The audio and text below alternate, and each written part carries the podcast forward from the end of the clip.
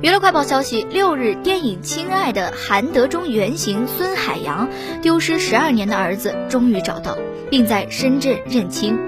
电影中，韩德忠的扮演者张译感慨发文：“想起初见面的那天，他的痛苦令我完全不知道我能说些什么。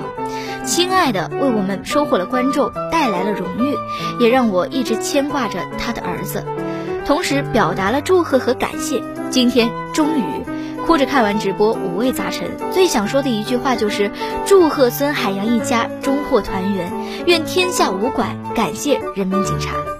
片方也发布了团圆海报，祝福孙海洋父子团聚，亲爱的小孩终回家。